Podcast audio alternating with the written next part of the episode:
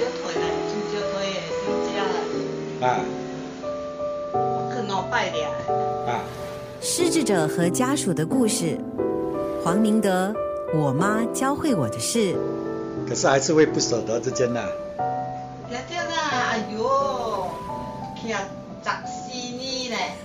欢迎收听《我妈教会我的事》，再次谢谢明德跟我们分享呢，他跟妈妈相处，然后在这过程学习到的一些东西哦。我我相信对一些家里也是有失智患者的朋友呢，会有一些帮助或者有一些共鸣。不过我们还是强调，每个人的状况都不一样。啊，是。对对，是你你可能碰到类似的，可以作为参考。其实我我发现每次我们提到那个失智症什么，我们就有一个很 general、很笼统的一个概念。其实我觉得，按我自己的了解啊，然后嗯，在我们的中心碰到的个案，然后我现在自己亲身经历，我真的觉得每一个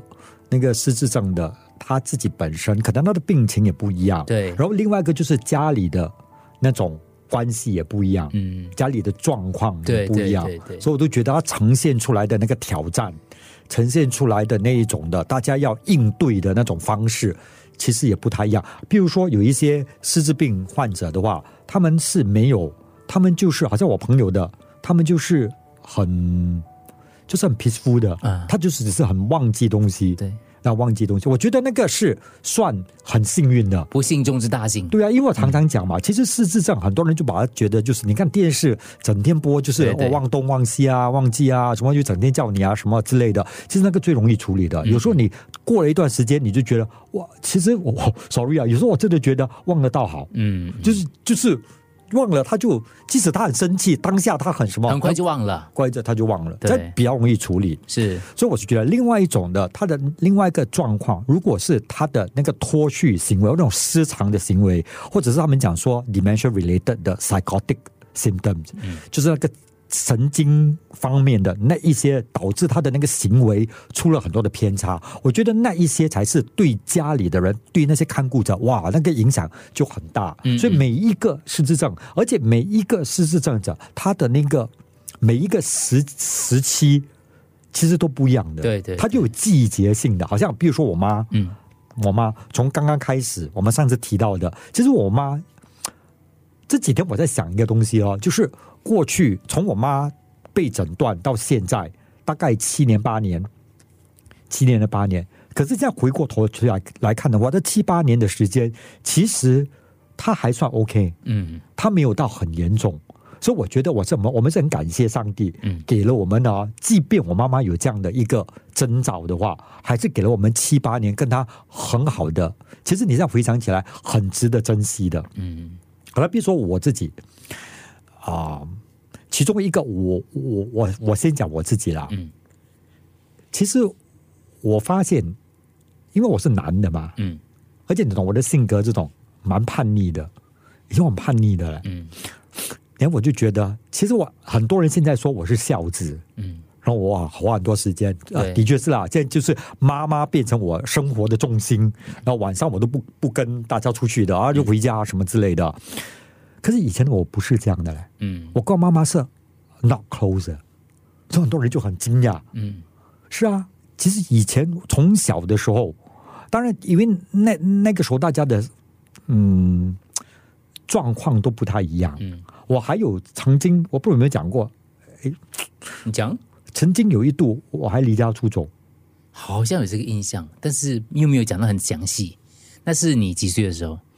我真正离家出走是我应该是当兵，嗯然后读大学，嗯的那一段期间，然后我家里，你懂那个时候，现在回想起来，家家有本难念的经啊。那个时候，我觉得，然后我父亲，我父亲是在我中二，所以很早的过世，嗯所以我妈就守寡。然后后来就家里就很多的事情，因为我们家里又很穷嘛，我们以前就是我爸得失司机一个人，然后我爸没有了，就整个整个生活的重担就落在我妈妈。可是那个时候我们不懂得 appreciate 啊，嗯那我们就变成，而且另外一个就是。我们家全部都是急性子的，就是全家都是那个时候了，就是很急性子了。我就记得有这么一段，其实我是离开我妈妈，然后搬去跟我姑姑，这也就是为什么我跟姑姑这样 close，close，而且那个班是很决裂的班。记得根本没有跟我妈妈商量的。啊啊。我印象中啊，是一个暴风雨的晚上，啊。我的堂哥，我的大堂哥，他就驾着那种 big up 来，然后我就趁我妈妈不在家，把我所有的家当就搬上那个 lorry 嗯打包，就去我姑姑家了，完全没有跟我妈妈交代，然后就这样，嗯就开始了我接下来的几年的生活，就完全没有跟我妈妈联系。嗯。然后我印象中最深刻的一次，是后来我妈，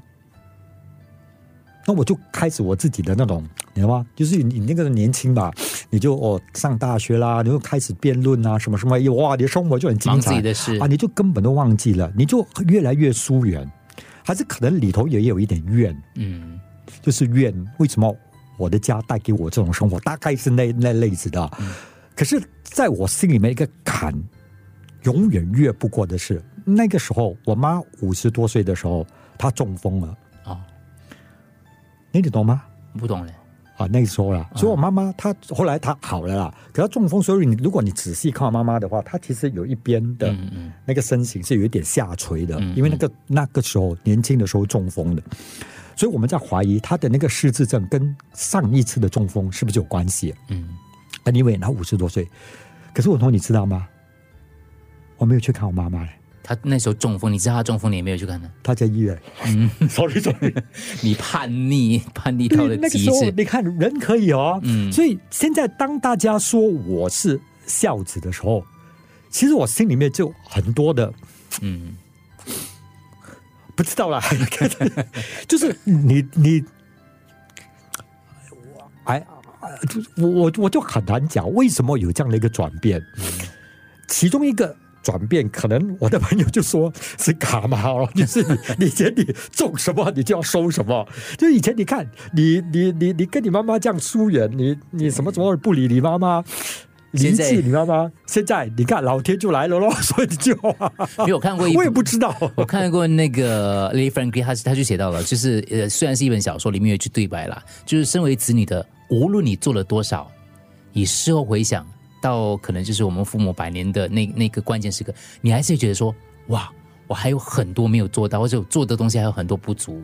所以我觉得总是会有不足，的地方的。就是那种他们叫叫那个 guilt 或者那个对对 guilt 的对 complex 啊，你一直都都觉得你过去什么等等之类的嘛。会有的，对，所以我是觉得我跟我妈就有这段的可能那个纠结，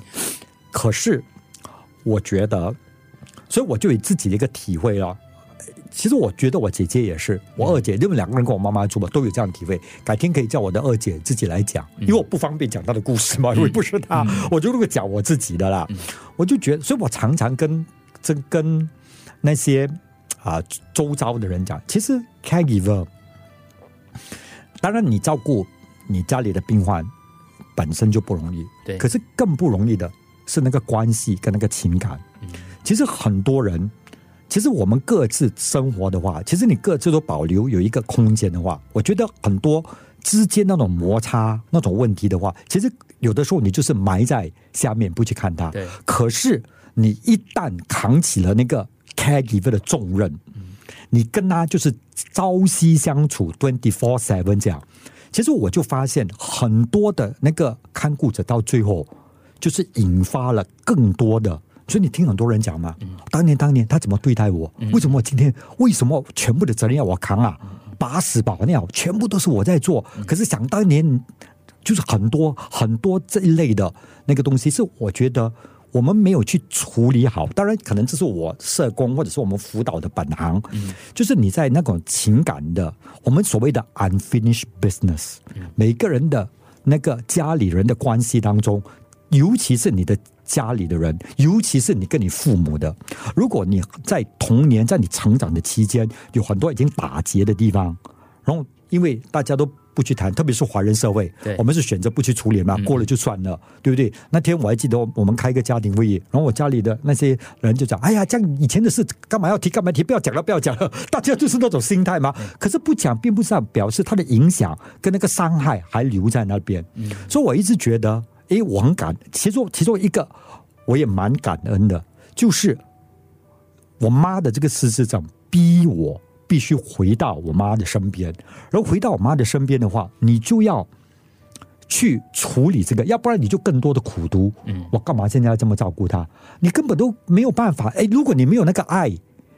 ，I mean，如果你没有真的那种对他那种爱，你是扛不起这个责任的。尤其是这么多年，尤其是这种像失智症这样子的话，你不要讲失智症，别的都是这个样子对。所以很多人到头来是什么？就等你你所讲的哦，等到那个人百年了、往生了、走了，你才来懊悔哦。嗯嗯为什么？所以为什么我们做那种 grief and bereavement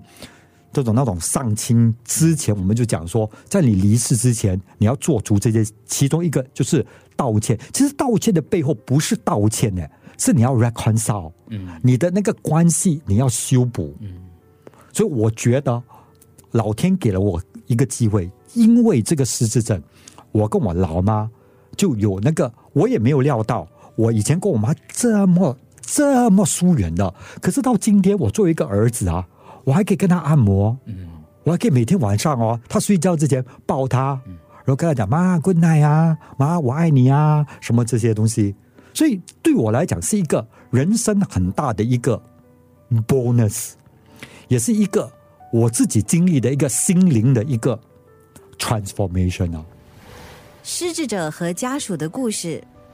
黄明德，我妈教会我的事。